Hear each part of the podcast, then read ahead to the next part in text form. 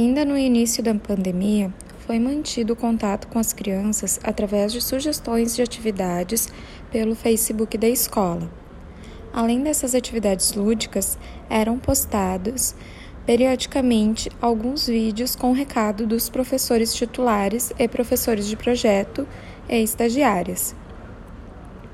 A partir de agosto, foi feita uma busca ativa nos dados dos alunos na escola para construir grupos de WhatsApp da turma.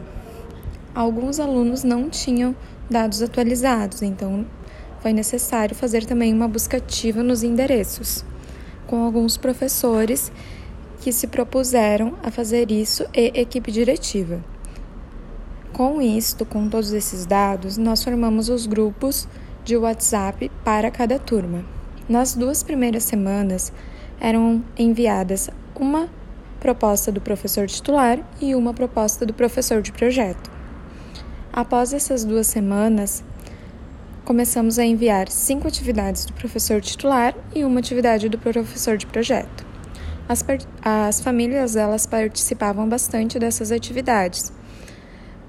Após isso, nós começamos a migrar para a plataforma do Classroom.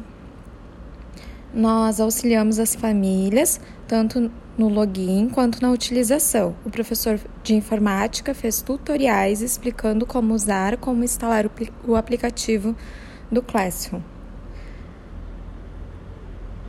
No Classroom, nós também postávamos cinco atividades do professor titular e uma atividade do professor de projeto. Com o tempo, nós percebemos que muitas famílias deixavam de fazer, especialmente as atividades da educação infantil, pois tinham algum outro filho na escola em turma do fundamental, ou porque o telefone não era compatível e não carregava a página ou não conseguiam instalar o aplicativo. Então, conversando com a equipe diretiva, nós retornamos a aceitar atividades de, das famílias que não conseguiam esse acesso ao Classroom pelo WhatsApp. Hoje nós temos bastante alunos participando nas duas formas.